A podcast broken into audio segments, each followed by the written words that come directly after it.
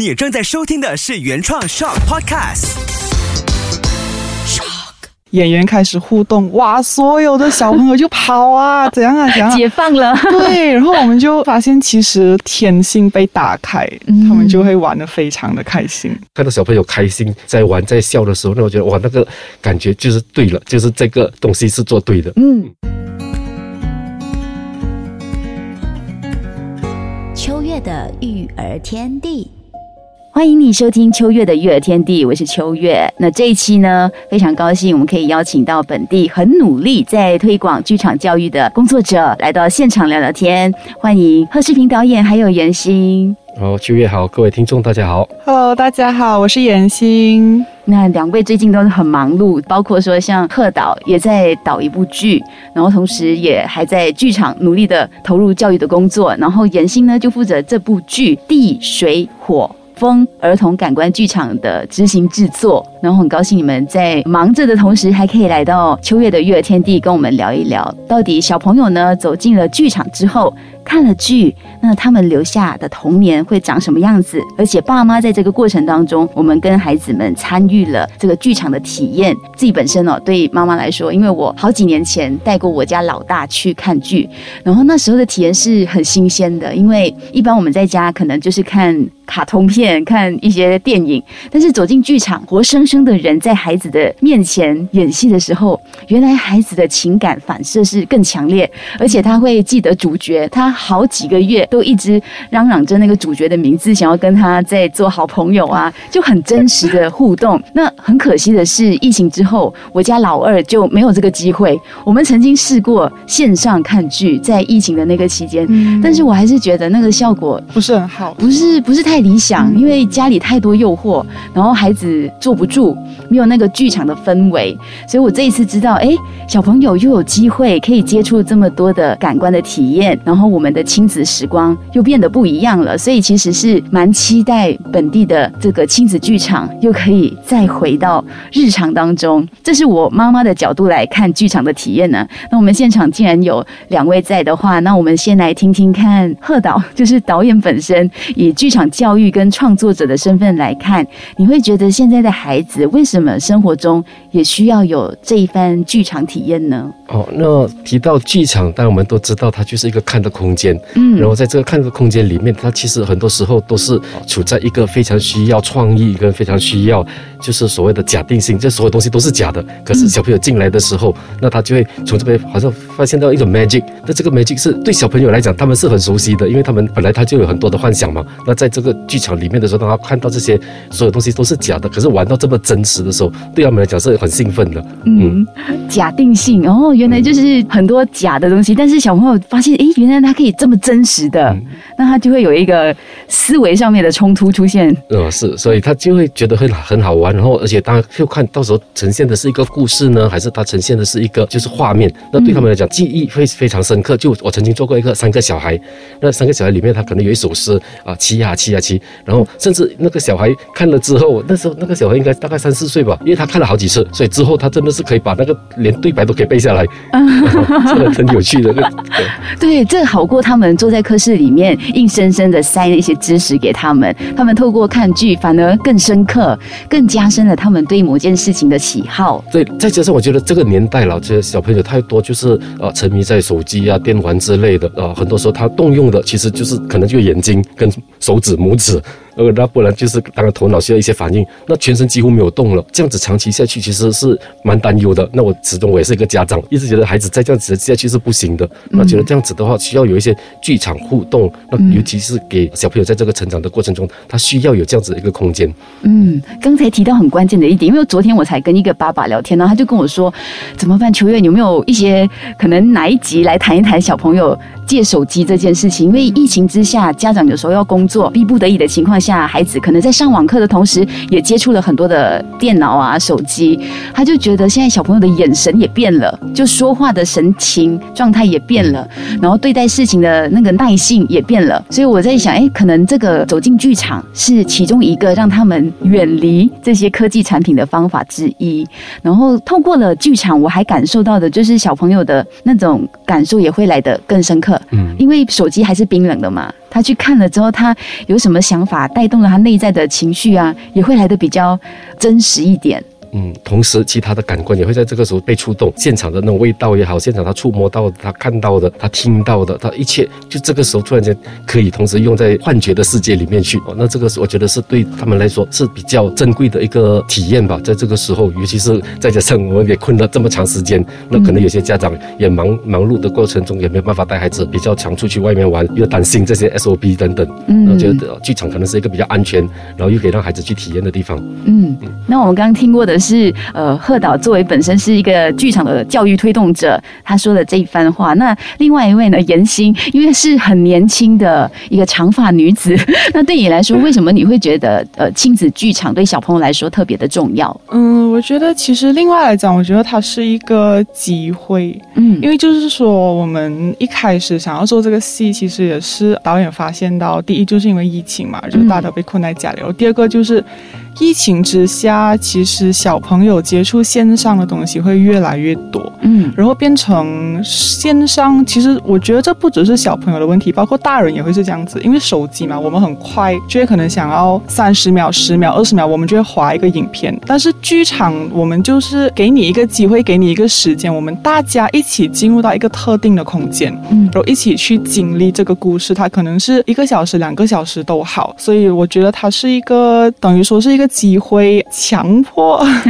家长跟小朋友一起去好好的度过这个两个小时，所以我觉得，嗯，是一个非常好的体验。不只是小孩子，我相信大人也是。嗯，而且我之前在了解说，陪伴孩子的素质或者品质来说，其实有时候家长我们在家里说有啊，我有陪孩子，可是你一边摸着手机，一边处理 email，然后你说我在陪孩子，那个是叫做逼不得已的 情况下你去去陪孩子。但是这个进入剧场呢，它变成是一个专属。你放下了手边的一切，带孩子，你很专注的去陪伴孩子，嗯在同一个空间去了解同一件事情，那你们的情感连接会。更加的紧密，所以我常觉得看完剧之后呢，对我来说那个感受就是亲子的情感账户的存款我们又提高了，嗯，这是很关键，而且可能就变成了你跟孩子在成长过程当中的很重要又温馨的核心的记忆。嗯，像上一期《秋月的育儿天地》，刚好我们聊到了亲子共读，我们从绘本中的故事呢，给孩子成长的一些养分，然后带孩子走进了剧场之后，其实某种程度来说也蛮像的，也是用听故事看。看故事、看剧的感受出发，那剧场的体验实际上可以给孩子带来什么呢？我知道说跟绘本类似，就是我们在多元的感官上的启发，其实可以达到某种程度的相似度。而且我觉得剧场其实确实跟刚刚曲薇讲那个绘本，就是那个共同之处是故事这个东西啊，我们就会给小朋友建立一个假的一个世界，然后我们一起进去这样子。然后我觉得剧场不同的在于。第一当然是因为他有他有真人一些接触，我觉得小朋友通过这些东西可能也会更习惯去跟别人接触，然后习惯诶身边有真人，我们可以讲话，可以沟通，我们可以摸到这样子，而且它是一个 three D 的嘛，因为剧场这样子，我觉得这是一个剧场特有的一个体验。嗯，这个很棒诶，尤其是在疫情，小朋友接触外界的机会变少了，对，所以现在走进剧场之后，你刚刚说。到摸到真人，看到真人，这个对他们来说是另外一种刺激。嗯嗯嗯。过去其实我们呃在剧场通常会呈现的比较多是在视觉，嗯，他都是在看嘛。那当然听觉就通过对白呀、放音乐，这个是最主要的这个两个官能上的应用。之前我去了一趟日本，就是一个叫做 Riga Riga 的一个儿童戏剧节在 Okinawa。那次之后，我就突然间对儿童剧。很大的改观，嗯，那因为主要的是它来自各国的一些表演。之前我们习惯上都是看故事的，啊，有剧情的这些儿童剧。那去那边之后，他发现到他们可以很简单的，可能就是拿 cube 拿一个球给孩子们玩，就是五颜六色这样子，然后小朋友就很很开心了。在这样子一个剧场内，然后也看过一些是表演是玩水的，前面放了三桶水，大的、小的、中的，啊，小朋友就很小，然后每个排队，然后过来，然后他就用水淋在他手上，让他去触摸到水，那小朋友很开心，嗯，所以发现哦。原来其实所谓的我们经常可能习惯上要做很多的表演啊，很多的那种剧情去吸引他。那原来不一定的，原来小朋友他其实那个体验对他来讲更重要。嗯然后呃，所以变在做这个演出的时候，其实也做了一些参考，跟做了一些 research 哦，才发现到原来小朋友在大概到八岁之前吧，八岁之前，原来他们的脑部已经是可以成长到我们大人的大概九十八线。那就是说，所以这个时候。对小朋友来讲，他的那个学习在这个时候差不多就已经建立成一个很重要的那个关键了。他需要不只是看听，所以更多时候它包括触觉、嗅觉，然后味觉等等。然后这些东西其实如果可以同时启发的话，我相信对他的成长更有帮助，因为他比较有自信。那我觉得像我小时候，我觉得可能听我妈妈讲，跟我小时候处在一个比较啊没有人照顾的一个状况下，我跟我婆婆在一起，然后婆婆很老，比较算是一个坐在椅子上面的那个那种小孩子的椅子，那我很快就开始学走了，就没有学爬。那所以，我发现我长大后，我其实手脚好像不灵活。对，这个是我一直就是耿耿于怀的。我觉得，会不会是我小时候整个成长过程中好像少了某一些东西是没有不完整？那再重看这些理论，或者是重看这些书，才发现到哦，原来真的是每个人应该要在各个的感官上，他都有得到这些被开发、被启发之后，那他才能够在这个学习的过程中，他才能够帮助到他。嗯，有时候我们家长可能会想很多，或者做很多准备，然后让一些事情复杂化，或者本来原来最纯粹的，像刚才导演提到摸摸水，小朋友的感官受到刺激，他的脸上就绽放了笑容。这件事对我们来说，那画面很美好。原来。就这么纯粹，这么简单，但是我们家长很厉害，把东西复杂化，就给他很多的东西，让他的生活环境里面原来少了这些基本的感官的刺激。嗯，所以透过了进入剧场，其实我很好奇哦，像是看剧。怎么会带动到这些呢？像刚才说的体验，或者是触觉、味觉，在看剧也会可以得到味觉上面的刺激吗？哦，这些可能我们在电影里面有所谓的，现在除了 three D 之后，再发展到 four D、five D，那这些我们还是坐在椅子上面，然后可能摇那个椅子之类，然后 喷一些烟雾。对，哦，那这次的剧场们的做法呢，就我们知道说，哎，既然我们要做感官的话，那我们一直在剧情里面看怎么样加，那让小朋友们除了看。除了听，另外一些就是会有他，他们可以走进这个表演区内，可以触摸到，然后甚至我们想到啊水。所以我们甚至会建一条河，嗯，在那个剧场里面，然后他们是可以去碰那个水的，当然是安全的，嗯，啊，他们可以去碰到水，然后啊，他们可以去碰到泥土，他们可以啊碰碰到植物，那这些都是真实，就是半真半假了。有些东西是真，有些都毕竟是剧场嘛，嗯，那啊，就就让他们真正去触摸到，哎，原来我们在学习的过程中看跟听还不够的，啊，像最近我就带了我。当个大学生去博物馆，嗯，那去博物馆之后，大家才发现到以前我们读历史为什么这么闷？原来因为我们一直都透过一张纸在看那个所有的。过去的东西，可是到博物馆的时候，你亲眼看到那个帽子，那个苏丹的帽子，你亲眼看到那个衣服，看到那个大炮，看到 Greece 等等的时候，那个突然间就不一样的发，你会发现到哦，原来我需要这么近距离，然后甚至如果可以稍微触摸得到，哦，那个感觉是完全不一样的。所以学习是需要这样子的。对，而且那个大脑接收讯息的能力突然间被开发了，你会愿意去接收更多，然后想要知道的东西也更多。这方面也可以反映在孩子看剧之后，他们会期待或者。对事情的好奇也会提高很多，某种程度来说，回到他们的学习上，都可以带动到一些帮助到他们。而且很多时候，我们也发现到听是其中一个记忆。我们常常习惯上，我们以为是看，所以我们读书都是用看，实际上听更重要。就比如我们记电话号码。所以实际上你是用声音来记的，嗯。啊，那很多歌曲，甚至我记得小学背过的诗歌，到中学背的整首完整的那些诗，都到今天还清楚，已经是几十年后还印象深刻，是因为那个声音的记忆，其实，嗯。嗯，这还增加了包括味觉。所以他在现场，他会嗅到一些味道，是我们特定设定的一些味道。本来当我们也有准备吃的，但我们会担心说，到底家长会不会介意，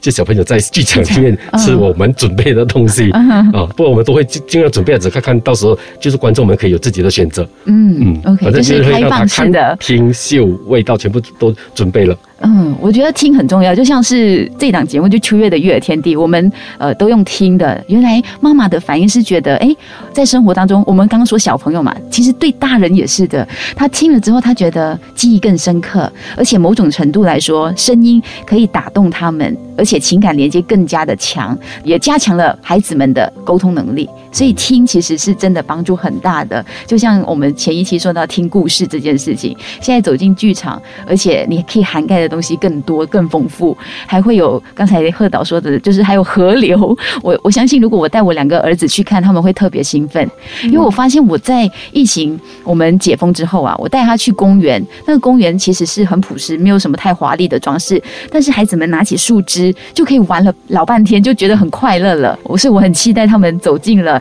这个剧场里面去体验你们这么用心的准备每一个环节。其实对孩子来说都是很大的、很棒的一种收获。对，其实这个也反映在前几天我们做试演的时候，我们就有请一些就是导演的认识的朋友，我们同学认识的小朋友一起来看戏。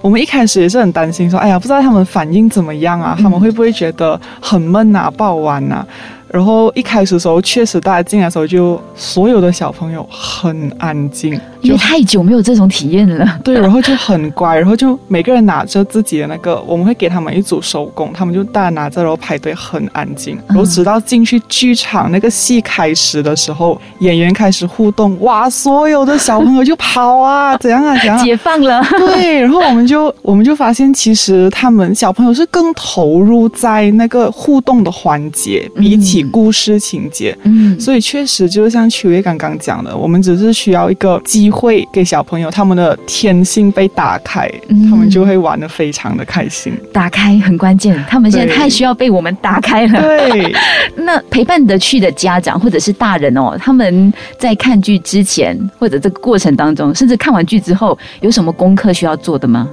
就是 as a 妈妈或者陪伴者，可能我会跟孩子做预告，因为我会想要让他们多一点期待，让他们知道等下可能会发生什么事，但又要有保留，不能说太多，给他们有神秘感。看完之后呢，可能就很想要让他们呃跟我们做讨论，就是知道说孩子们看了剧有什么收获啊，适不适合他们呢？哪里可以加强啊？什么？这些是我们大人应该做的吗？有哪些是我们应该做，不应该做？好，那这次。呃，我们主要的呃那个观众 target 还是呃设在四到八嘛，这个是最比较主要的那个观众群。那这个时候的小朋友，他们可能。我也不太确定说，哎，是不是他们可以很主动，然后所以就变成很可能家长在现场了，给稍微的鼓励，哎，你过去呀，你试试试看啊之类的，啊，那如果他愿意踏出第一步，那就可以继续玩下去了。我们也会观察，可能其中只要有第一个小朋友敢跨出去，其他小朋友一定会跟，啊，所以这个是其中一个。那不过如果家长能够鼓励孩子们是最理想，嗯，然后啊，当然也包括那过程中可能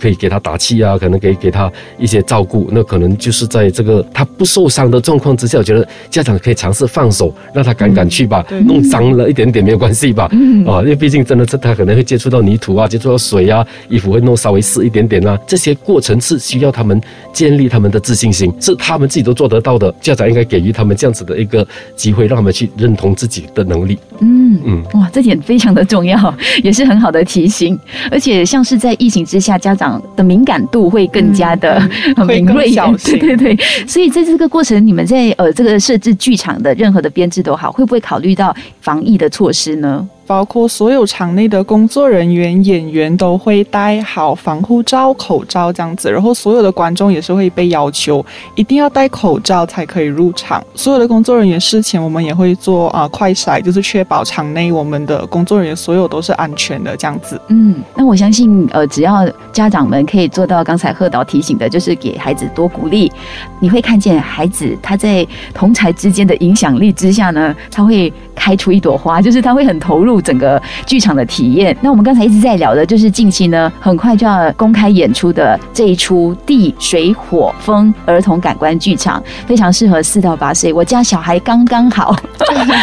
可以去体验一下。这是由偶门剧团和行动中剧团联合呈现的一部本地本土的儿童感官剧场。然后就是现场的贺世平导演来指导，可以分享一下这个标题，其实就很吸引人了，《地水》。火风。我觉得小朋友看到这四个字，其实也会很好奇，到底为什么会有这样的主题，跟他创作的目的是什么呢？地水火风，其实印象深刻的是我在中学的时候在上。佛学班，然后我的老师就啊，我们可能好像提了一个问题，就是人的最开始是什么？都是鸡跟蛋嘛，那人到底从哪里开始的啊？老师就告诉我们，其实所有一切在佛学里面讲的就是地水火风，它是四大元素组成。哦，所以我就一直记在心心里面。呃，要做这个创作的时候，其实先从风开始的。那风主要的是看了日本的在讲的一个丹麦的演出，在日本的时候，一个丹麦的演出，它的题目是风。那这个风之后，我就联想，哦，原来可以这么大的一个发展。那觉得从风里面，我们再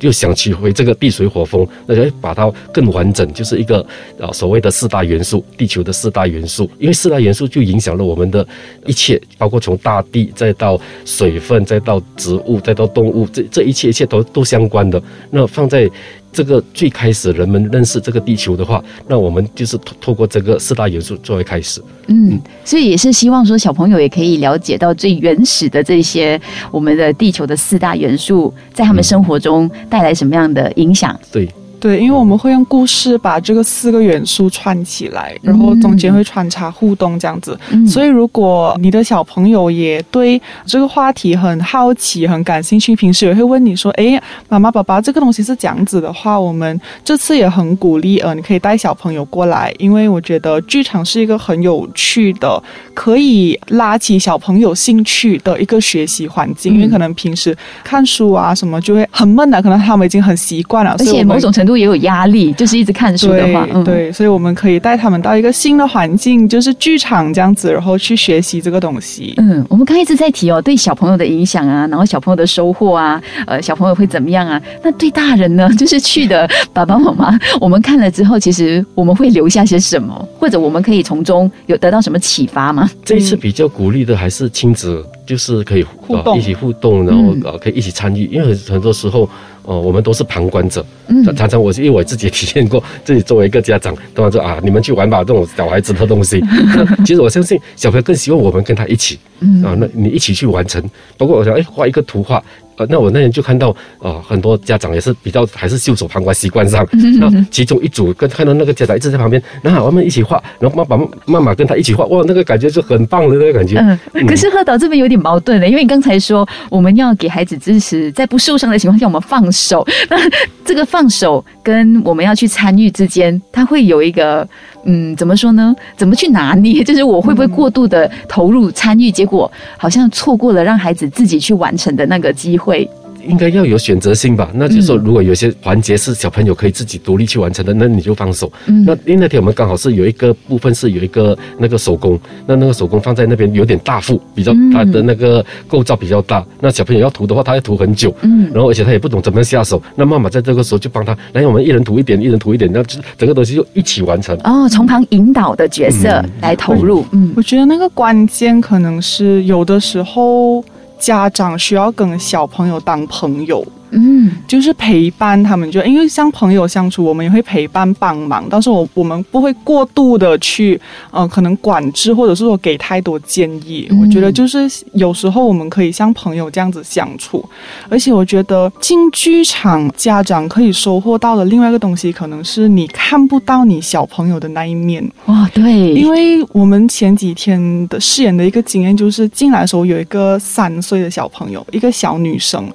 他很黏他的妈妈，而且他对外人是有很很抗拒，就是可能你要牵他，就会马上甩开手。然后直到后面，我们跟家长都一起鼓励他来跟我们互动。到后面的时候，他已经是可以跟其他的小朋友一起牵手啊，然后牵啊哥哥姐姐的手啊，这样子。我觉得是一个很大的转变。对于我个人来讲，我觉得诶很印象深刻。而且最重要的是，他的妈妈一直在旁边，就是有一直看着他，一直陪伴他，一直鼓励他，这样子。我觉得是一个很好的经验。对，而且这个突破对家长来说，其实也会很感动，因为孩子踏出的那一步。而且透过看剧，其实就很轻松的、很自然的，它就发生了。嗯，嗯，所以这次它是一个比较参与式的一个方式，所以家长千万不要以为自己来看一个 Beauty and the Beast 来看一个 呃，就是《Lion King》，不是这么一回事。然后它不，它不是那种故事性的啊，它比较是一个看起来它是有稍微一点点的故事，可是那故事不重要，一点都不重要。嗯，那故事其实主要带入的就是让整个过程怎么样去形成，就是所谓的地水火风在这生活里面啊，它所建构跟我们的生活息息相关的部分而已。哦，那整部剧多长呢？大概那天我们做试演的时候算一算，大概四十分钟左右。四十分钟。然后前面可能还有一些做手工的部分，后面还有一些呃，就是互动的环节，稍微的大概弄到了大概一个小时一个小时半以内。OK，那因为我知道说你们的演出时间呢是有呃十场那么多，嗯对吗？那每一场大概容容纳的人数，因为我觉得这是现在家长会考虑的，因为疫情关系，他会考虑，哎，会有太多的人吗？会太多的小朋友碰撞在一起吗？所以一场大概人数是？我们现在一场最多最多，我们只会收到十五组的呃亲子，因为太多的小朋友，其实我们也呃照顾不过来，所以我们最多最多只会开到十五组亲子，就是十五个小朋友，十五个家长这样子。嗯，哇，这个也是很贴心的安排，因为。你们表演工作者来说，其实是更累的，因为你们分的场次更多，但是你们关注的受众却是比较的集中的。嗯嗯。然后我们现在还有另外加的两场，就是七月二号跟三号在 Badu Cave 的聚艺研究会，也是同样周六有十一点、三点、八点，周日有十一点跟三点。嗯，我觉得这些场次呢，可能你现在听到秋月的育儿天地刚上线的话呢，还来得及的，就是参与七月。二号跟三号的场次的，那我也想说，因为这次疫情之后，我们要让小朋友去感受他们已经错过了这几年的一个剧场体验。我也知道你们也很用心，也希望呃大家可以在这个受到疫情影响的可能经济啊或者工作压力上啊，可以减轻一些家长的负担，也提出了所谓的赞助计划，然后希望更多人有机会可以带孩子进入剧场。对，所以我也想说，那我们这边呢，就透过。收听了 Podcast 之后，你可以。转发这个 podcast，让更多的朋友知道本地非常用心在推动儿童感官剧场的朋友。然后，同时你也可以 print screen，就是你分享了之后，你留言说你听了节目，你的收获是什么？然后你可以直接私信给我，去到我的脸书专业，然后 inbox 给我。那从中呢，我们就挑选出两个家庭可以免费来参与这次的剧场体验，就是带你家中四到八岁的孩子，那看看到时候我们会不会在现场巧遇彼此。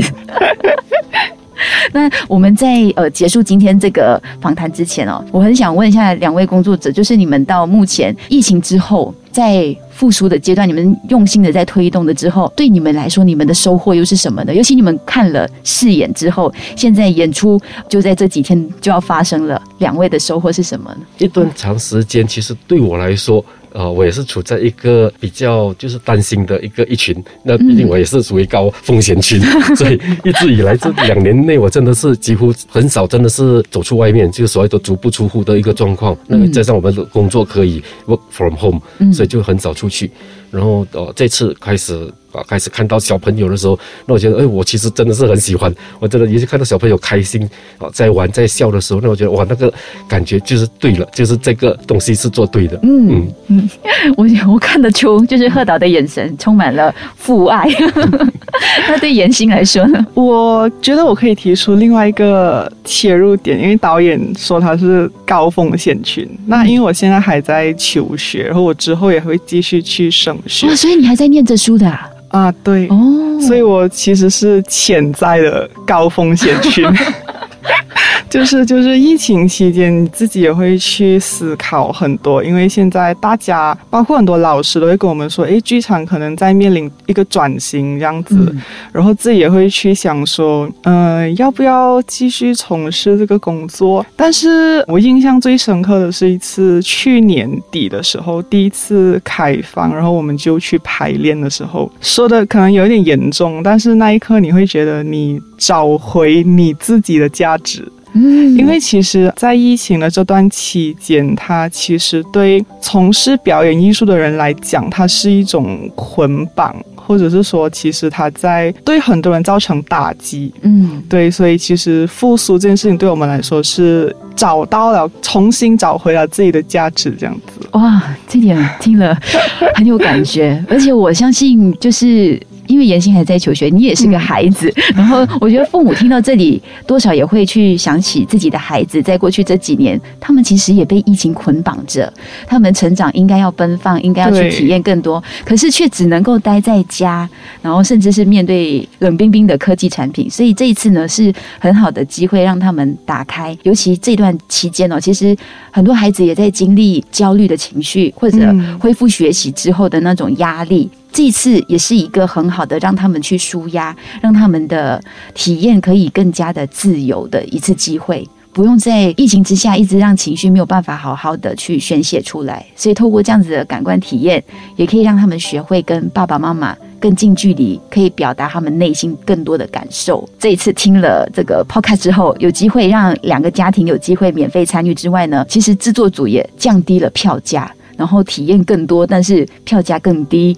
然后就需要大家一起去支持，让更多的家庭可以在能力之下去参与这次的剧场体验。所以欢迎你听到 podcast 的话，你可以用你能力之下可以做到的来赞助各种的方式，包括说像制作材料啊、运输啊、膳食啊、资金等等。所以如果你有意思想要来支持一下本地的这个剧场的工作者的话呢，可以联系一下严心。严心，你的号码是？零幺幺三七零八零八二七，来，我们再重复一次：零幺幺三七零八零八二七，三七零八零八二七。好。就会是严心接听吗？还是你们的工作人员？是我，就是我本人，严心会接听你们的来电。好的，那今天谢谢呃贺世平导演还有严心来到现场跟我们分享剧场对孩子最重要的成长的体验带来的收获又是什么？谢谢两位。哦，谢谢谢谢秋月，谢谢所有人。秋月的育儿天地，搞懂孩子不费力。如果说你想听回更多的育儿话题，记得免费下载 SYOK，